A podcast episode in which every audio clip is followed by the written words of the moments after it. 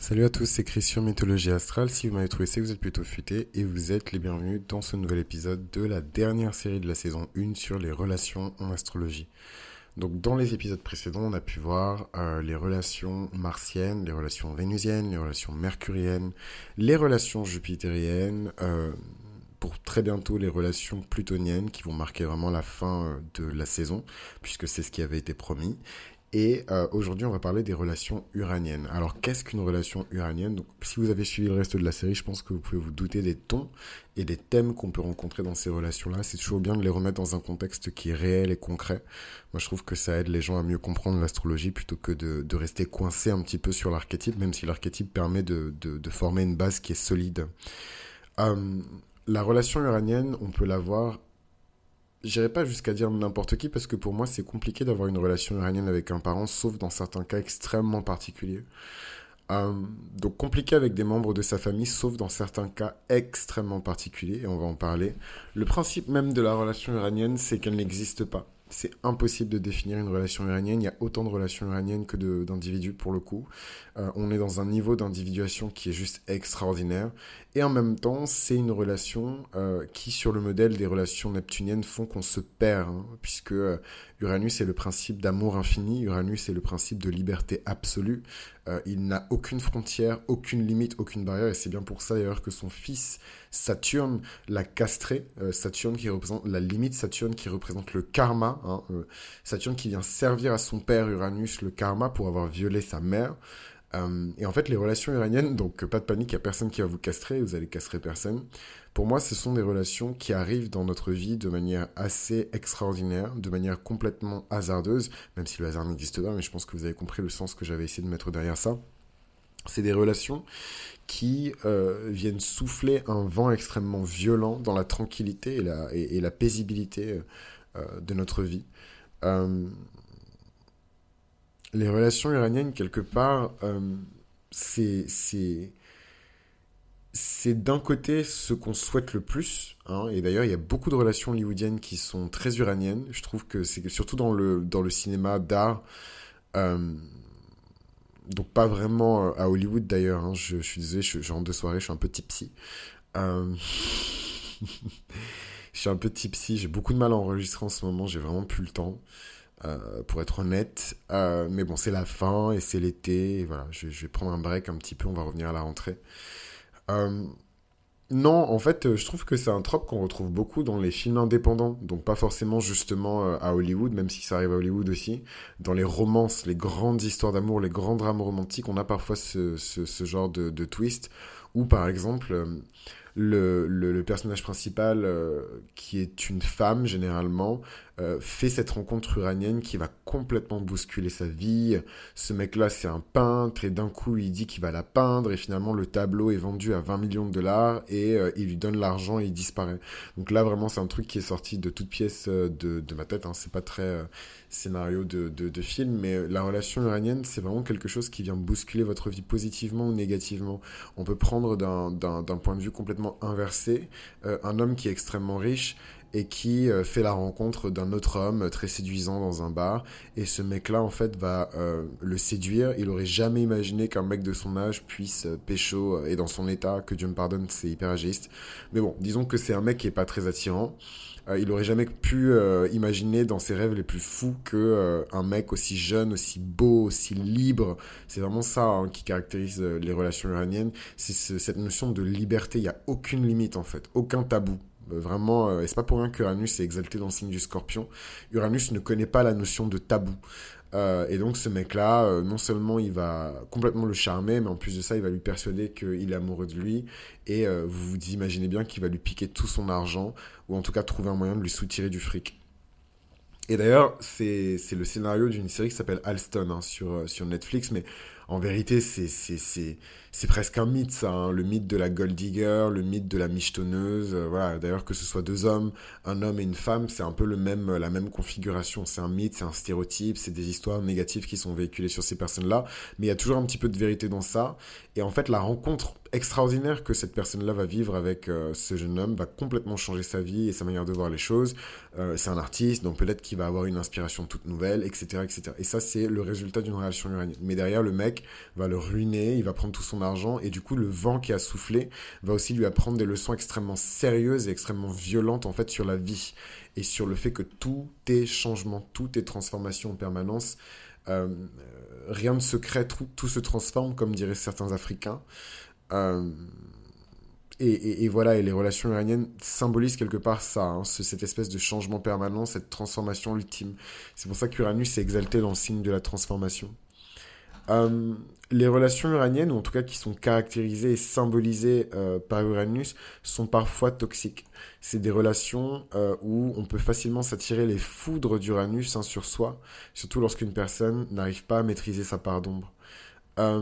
c'est des relations où on est obsédé par la chasse. Euh, c'est des relations où euh, on casse avec la personne et puis on se remet avec juste après.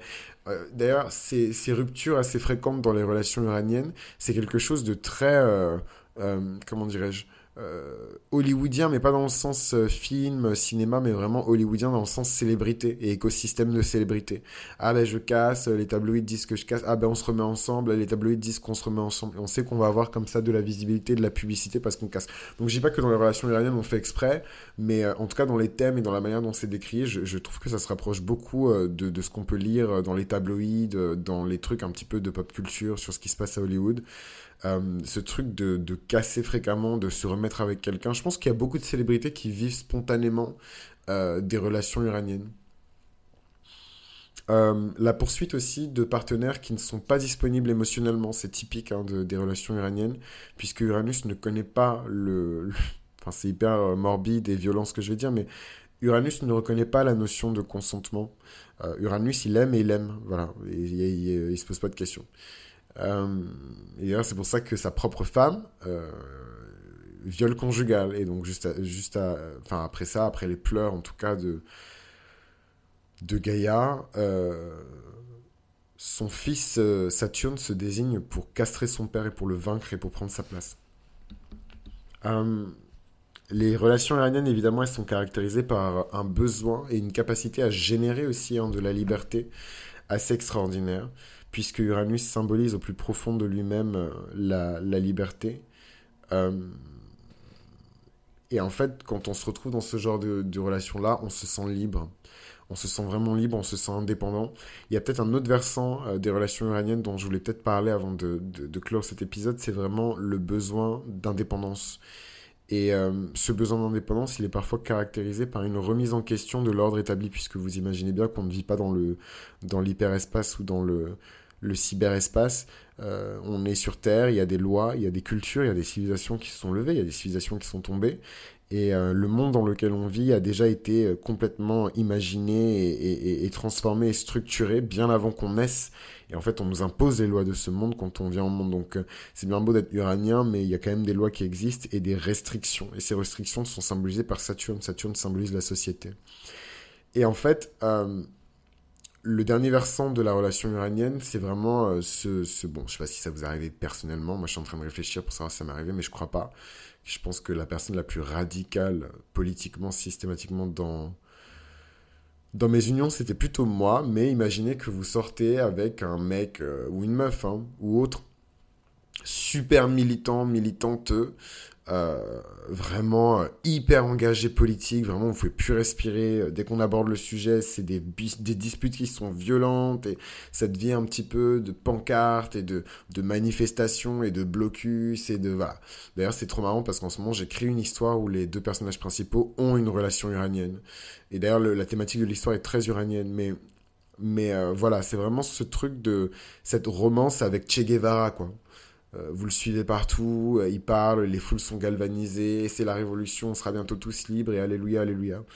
Euh, beaucoup de chaos, beaucoup de dysfonction, beaucoup de passion, beaucoup d'excitation.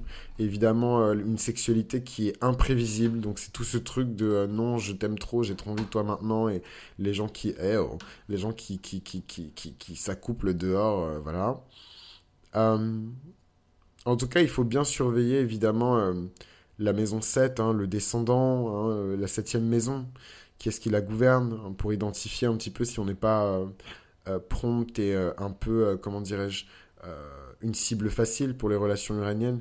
Il n'y a vraiment pas vraiment à, s'inquiéter. Moi, je vois plutôt les relations uraniennes comme un, coup de pouce du destin. Vraiment, c'est le coup de pied de l'univers pour nous dire bougez-vous. Les énergies uraniennes, c'est un peu ça. C'est le coup de pied de l'univers pour nous dire bougez-vous, dépêchez-vous, il est temps. Euh, soyez vous-même, voilà, et c'est vrai que c'est des messages que j'aime beaucoup. Donc euh, non, moi je vois pas nécessairement les relations uraniennes comme quelque chose de d'intrinsèquement négatif. Au contraire, euh, c'est désagréable évidemment au début, surtout en ce moment Uranus est en, est en taureau, hein, donc les changements qu'on subit, c'est des changements qui sont vraiment, vraiment, comment dirais-je, qui viennent vraiment bousculer nos bases et notre stabilité, quoi. Donc c'est pas facile de prendre ces décisions-là, mais en même temps, il y a de gigantesques récompenses à la clé. Et c'est en ça que les relations uraniennes sont extrêmement singulières. Dans les relations uraniennes, il y a évidemment toute cette attention qui est portée au futur. Hein. Les, les aiment beaucoup le futur. Euh, le futur est une notion même qui est associée à Uranus. Uranus, le, précurseur, Uranus, le, pionnier. Hein. Il y a vraiment cette énergie avec Uranus de défiance presque, euh, que Dieu me pardonne, mais euh, c'est presque une défiance de l'autorité divine. Hein. Uranus, il y a beaucoup de figures uraniennes qui sont associées à des figures qui sont considérées comme maléfiques dans la tradition chrétienne. Euh, ou, juives d'ailleurs. Hein. Je pense euh, en ça aux, anges qui ont désobéi à la loi de Dieu. Hein. Euh, ça, ça aussi, c'est des figures qui sont très uraniennes. Et en même temps, le Christ est une figure très uranienne. Mais bon, en même temps, est-ce que... bon, c'est, ça, ce sera pour Patreon. mais... mais voilà, en, tout cas, les, les, les relations uraniennes, c'est ça. Il y a ce côté très futur futuristique avec les relations euh, uraniennes, des personnes qui vont tout le temps parler du futur de l'humanité et comment l'humanité peut faire pour aller mieux et je sais que l'humanité vaut mieux que ça et comment on va faire pour aider nos prochains. Il y a vraiment quelque chose de très humaniste euh, dans les relations uraniennes, donc beaucoup de peintres, euh, beaucoup d'artistes indépendants, beaucoup de cinéastes, beaucoup de voilà, se retrouvent comme ça dans des relations uraniennes qui sont très créatives puisque c'est des personnes qui échappent en fait aux limites, c'est des personnes qui, qui, qui, défient en permanence euh, les limites de, de, de, toutes ces de, de toutes ces choses-là, de toutes ces, de toutes ces lois, euh, de toutes ces restrictions, de tous ces codes, de toutes ces tendances. Euh, ils essaient toujours de repousser un petit peu plus les limites de, de les, les, limites de l'entendement. Donc voilà un petit peu pour les relations uraniennes. J'espère que ça vous a plu et on se retrouve du coup pour le dernier épisode sur les relations plutoniennes. À très vite.